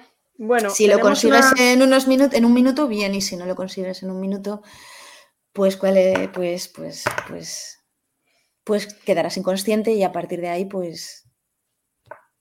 Bueno, no nos vamos a poner pues, en pregunta exactamente cuál es lo siguiente. Eso no pasa casi nunca. Siempre estamos acompañados, siempre estamos. Siempre hay, alguien que nos pueda ayudar. Estamos terminando las preguntas que tenemos, pero hay una pregunta de Moni que nos dice: ¿es lo mismo un ictus y un derrame cerebral?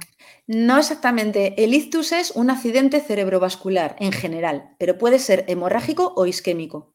Puedes tener en una arteria del cerebro un, del cerebro un tapón, como un infarto al corazón, pero al cerebro. Ese tapón, ese trombo, ese coágulo que se pone aquí te paraliza medio cuerpo, donde no llega la sangre ese cerebro se apaga, la mitad del cerebro se apaga. Y la hemorragia es que una arteria del cerebro o una vena del cerebro rompe y empieza a sangrar. Tampoco llega sangre donde tiene que llegar y además hace un efecto presión, un efecto masa. Por eso suele doler mucho más la cabeza, suelen vomitar y a veces quedan inconscientes o a veces convulsionan porque además de dejar medio cuerpo más paralizado, encima hace un efecto de presión. Pero el ictus engloba las dos cosas. Vale. Eh, luego teníamos dos preguntas concretas más. Em, una era, estábamos pensando en los centros educativos, pero nos vale para cualquier lado, pero vamos a pensar en un centro educativo, lo típico, que puede haber alumnado que se ponga muy nervioso, por ejemplo, con un examen. ¿Qué podemos hacer ante un ataque de pánico? Pues una de las peores cosas que tiene el ataque, bueno, lo primero cuando les decimos tranquilo, dice ya, ¿no? O sea, sí, tranquila tu tía, la del pueblo, porque estoy en, Entonces, nada, intentar entenderlos, comprenderlos, te voy a ayudar, te voy a ayudar, tú siéntate y respira lo más despacio posible. El gran problema de las crisis de ansiedad y los ataques de pánico es la hiperventilación.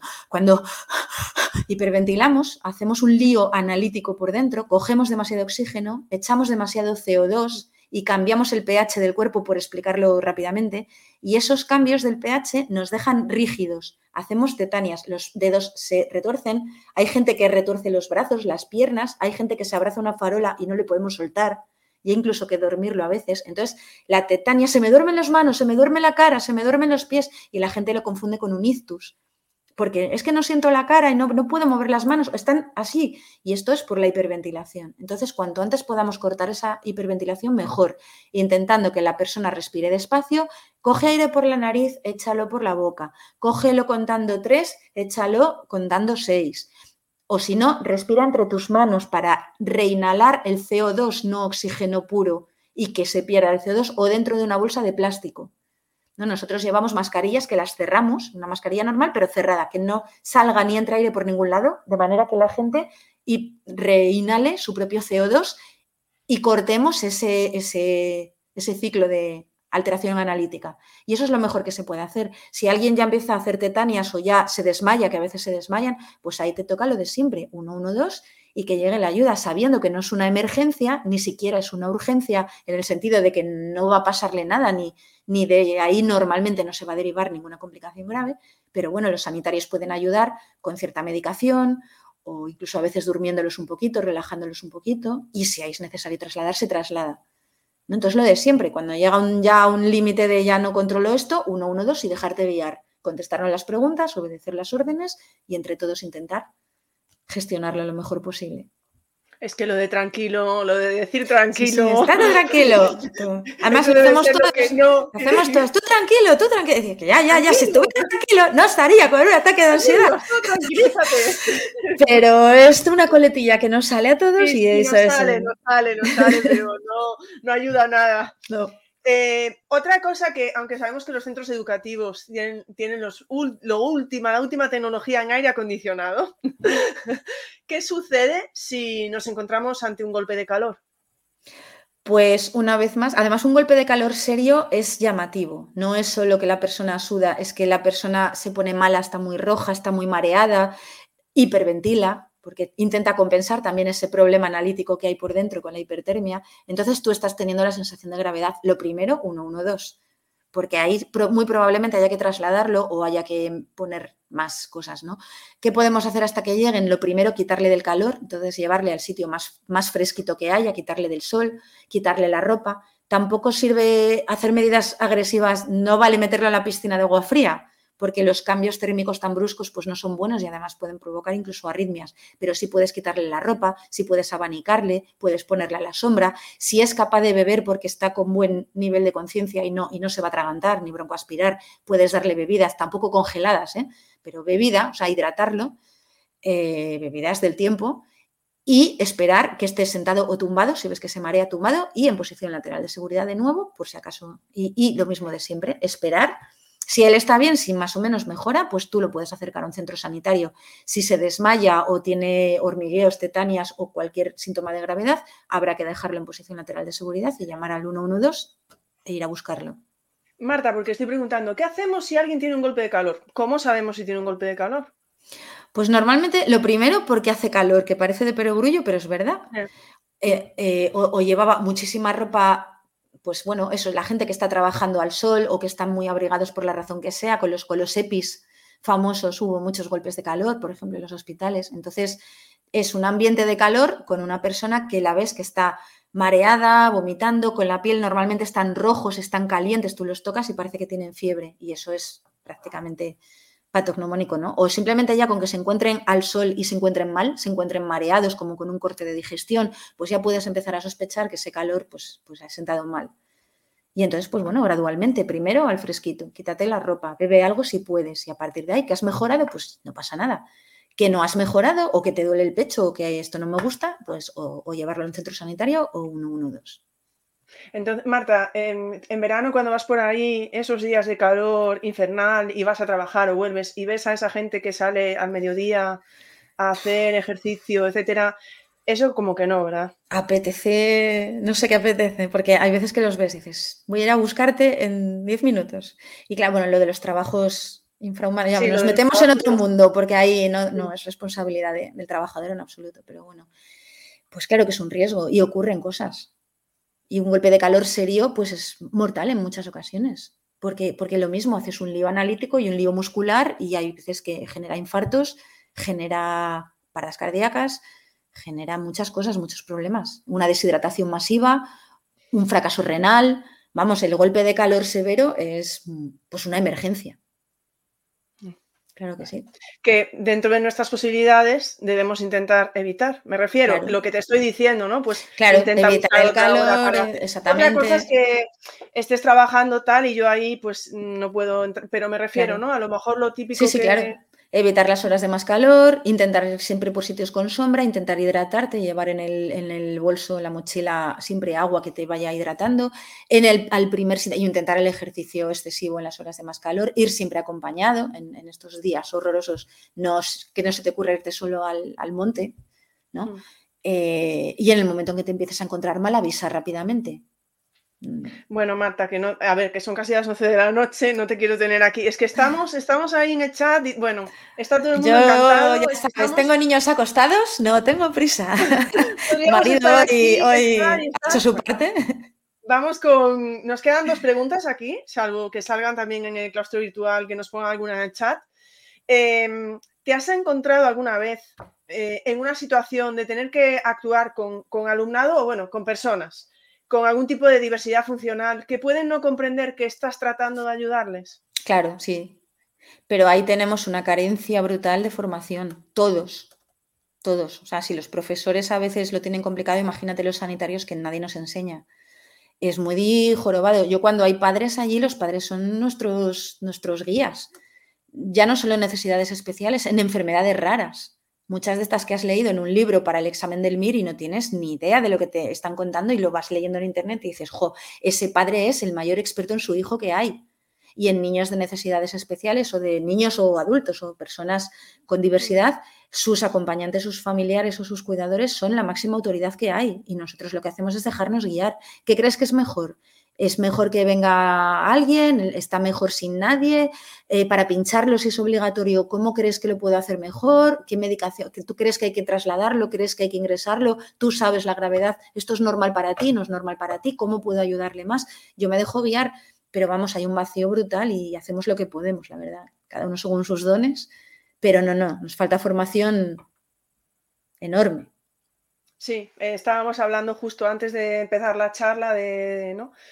de, la formación que falta, bueno, a todos los niveles, ¿no? En, el profesorado, en lo que estás comentando tú, ¿no? En, vuestro, en vuestra área también.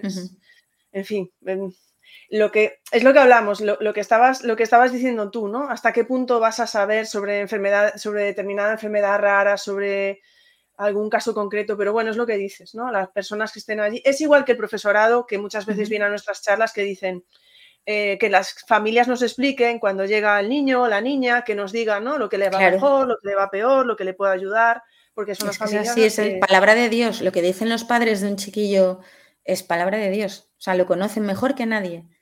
Y para nosotros es así. O al menos yo, así funciona. Bueno, y ahora que ya nos tienes a todos encandilados, nos tienes a todas contentísimas aquí contigo, cuéntanos un poco ¿Cómo son tus talleres? ¿Qué duración suelen tener? ¿Son siempre presenciales? ¿Y cómo se puede contactar contigo? Vale, pues a ver, yo me centro en los de desde mi cole, ¿no? Porque el resto son, bueno, hay mucha gente que lo hace, son los cursos normales o la, que los podéis encontrar, como bien dijeron allí, la Cruz Roja, eh, técnicos de ambulancias en, nuestro, en nuestra comunidad, por ejemplo, los, técnicos de emergencias sanitarias de Transinsal los dan, médicos y enfermeros de los centros de salud los pueden dar, hay empresas que los dan. En cuanto a los peques, yo, bueno, yo, doy talleres a todo el que me lo pide y los mayores suelen ser más parecidos a los adultos, simplemente cambio el, lenguaje. Pero los peques, que son los que llaman la atención, ¿no? de 5 a 8 años, ellos llevan a casa su peluche. Y los talleres están planteados, yo los planteé para que los, los pudiera dar una sola persona y en una hora escolar. Como era muy difícil implantar esto en los coles, dije, bueno, que dure una hora, que sea un profesor, da igual el de matemáticas, el de educación física, el que lo pida, el de inglés, el que lo pida, yo en su clase lo hago. Y así están diseñados para que duren 50 minutos, si me dan más, mejor. Estos los más chiquititos que no es obligatorio, que no viene el profe, que no, que es el mismo profesor, pues me dan una hora un poquito más larga, pues más fácil. Entonces, ese día del taller, los peques llevan su peluche, es la única condición que se pone. Y necesitamos un sitio amplio, porque todos estamos en el suelo y todos trabajamos por parejas o con los peluches a la vez. Los niños pequeños no pueden esperar turno porque los pierdes. Entonces, todo el mundo hace un semicírculo damos una pequeña charla de 10 minutos que es presentarnos nosotros y hablar del 112, las cuatro normas del 112, ¿no? Vais a hablar con mucha gente, obedecedlo todo, contestadlo todo y no colguéis hasta que os lo digamos. Y la dirección es importantísima e indicamos a los profes que hagan la manualidad o que les pidan hacer una manualidad para poner ellos el 112, un dibujo. Hay gente que hace pegatinas, hay gente que hace imanes, lo rellenan en casa, implicas a padres y a profes. Les, pedimos que practiquen la llamada con los padres porque se nos olvida que ahora solo hay móviles.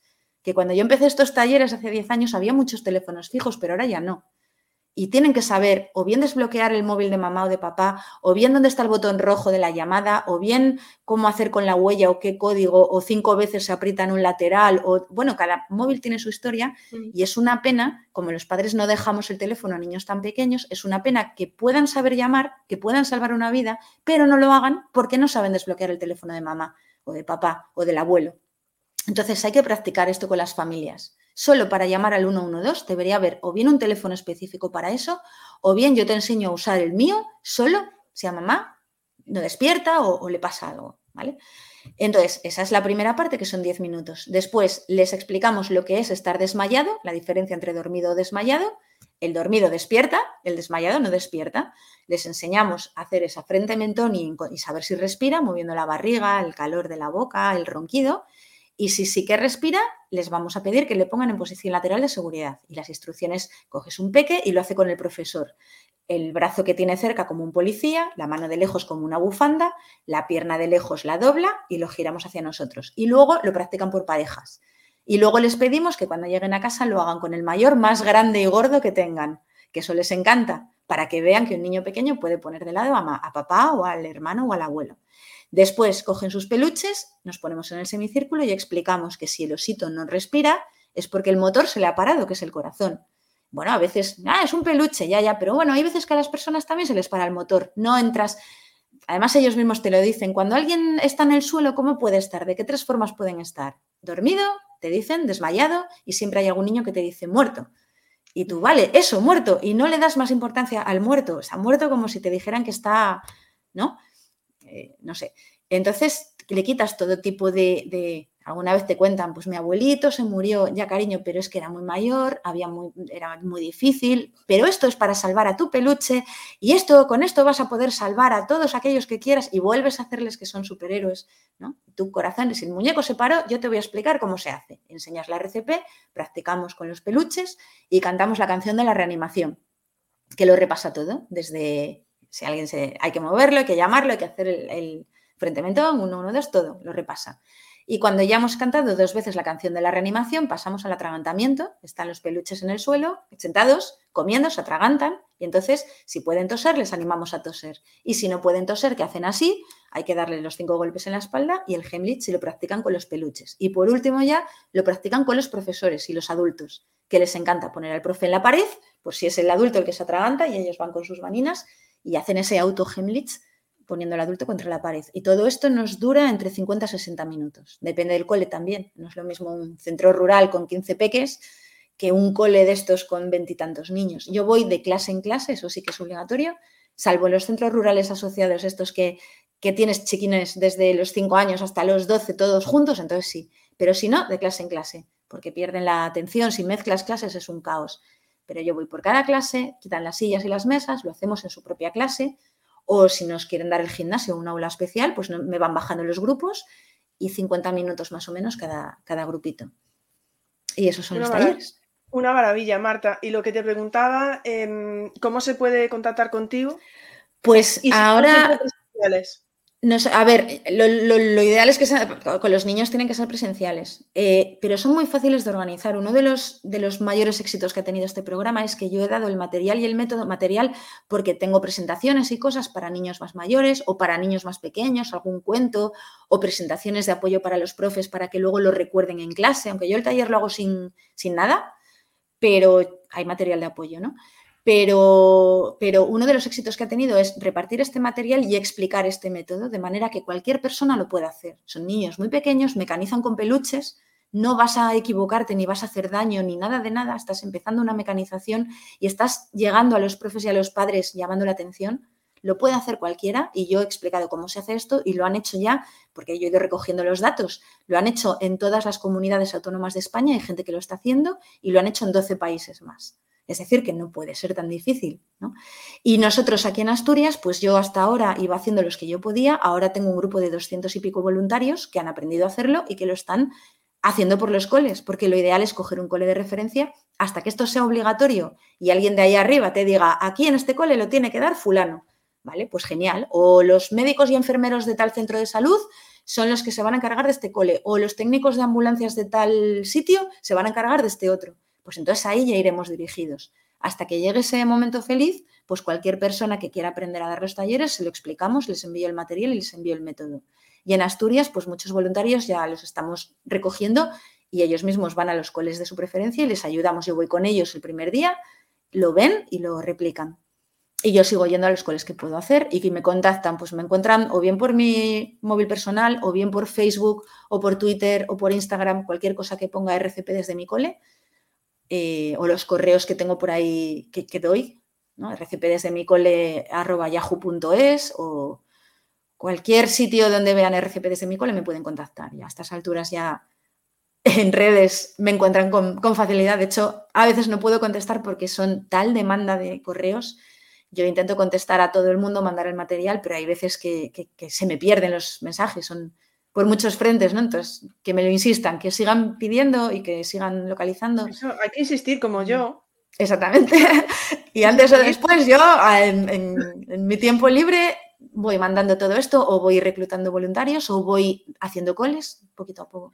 La canción que has dicho de RCP, recordad que está en el canal de YouTube. Ahí pueden verla, ¿verdad?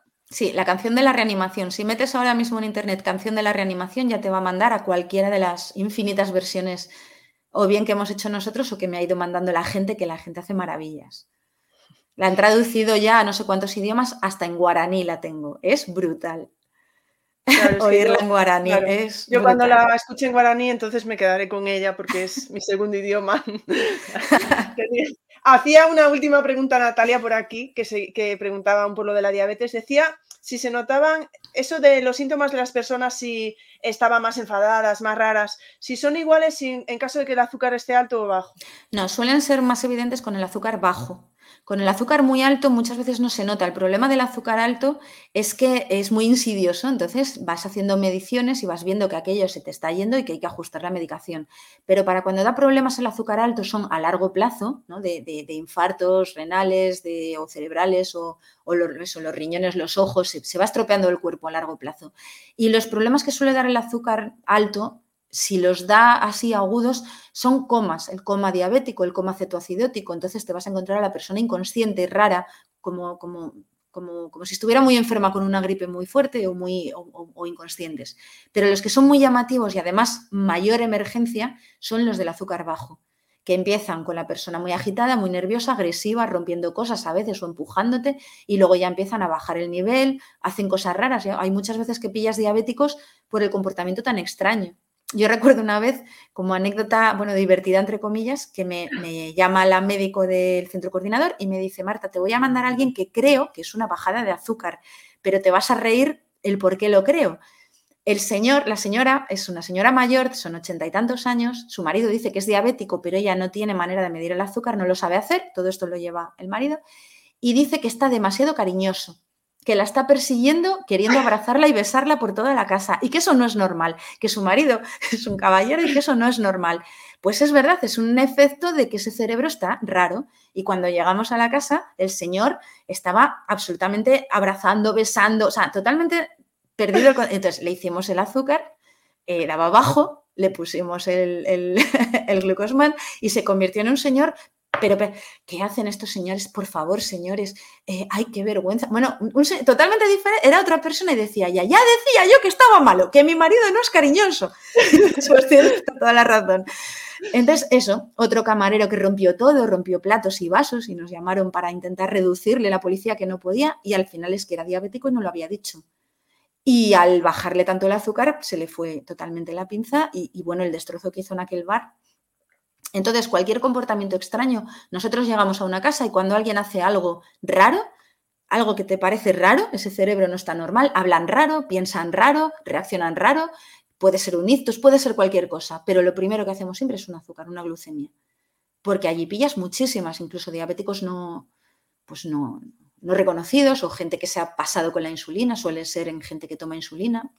Entonces, siempre, siempre, siempre el azúcar es la primera medida porque hacen cosas muy raras y muy llamativas. Bueno, es que ah, mm, vamos a tener que hacer otra charla de anécdotas. Eh, en fin, pero bueno, es que al final, Marta, tratando estos temas también hay que reírse un poco, me refiero para, ¿no? Bueno, a ver, si sirve, si sirve, sirve para que la gente recuerde que cualquier comportamiento extraño, sobre todo si es un diabético, por eso otra pregunta del 112, es que no mueve el brazo, es que no tal, es que tal. Y, su, y esa persona es diabética, pregúntele si es diabética, porque cuando alguien te dice que es diabético, es que haces, o sea, el 90% de las veces va a ser una bajada de azúcar. Entonces, bueno, son pistas que el 112 necesita. Bueno, Marta, pues ya te tengo que decir que la gente aquí estaba como esto tiene que tener una segunda parte. Vamos a dejar ahí, esperamos un poco, pero, pero esto tiene que tener una segunda parte. Pues me alegro muchísimo.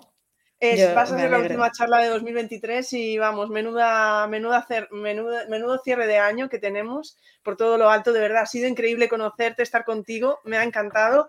La gente estaba contentísima. Luego puedes ver el chat, queda luego ahí en YouTube, si quieres echar un vistazo. Ah, vale, sí, sí, claro, claro, en cuanto pueda. Porque normalmente a la media hora o así está, pero la vez, bueno, hace poco tuvimos una gamificación y tardó casi, no sé, como 14 horas en aparecer que yo estaba ahí, por favor, que no se pierda. Y tardó como, de, bueno, dependerá de YouTube de cómo esté, pero el chat por ahí quedará.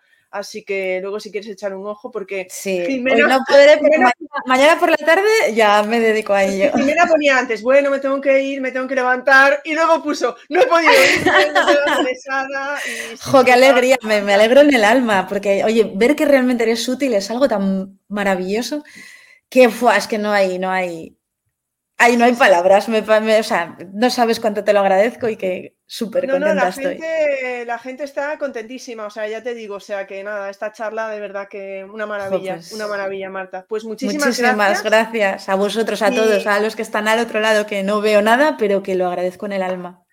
Aquí ahora, es que ahora me empiezan a pum, pum, pum, pum, pum, qué maravilla, qué tal, no sé qué, no sé cuánto. Ya está, ya están todos por aquí. Qué guay, qué guay. qué guay. qué fuerte, qué brutal y qué guay.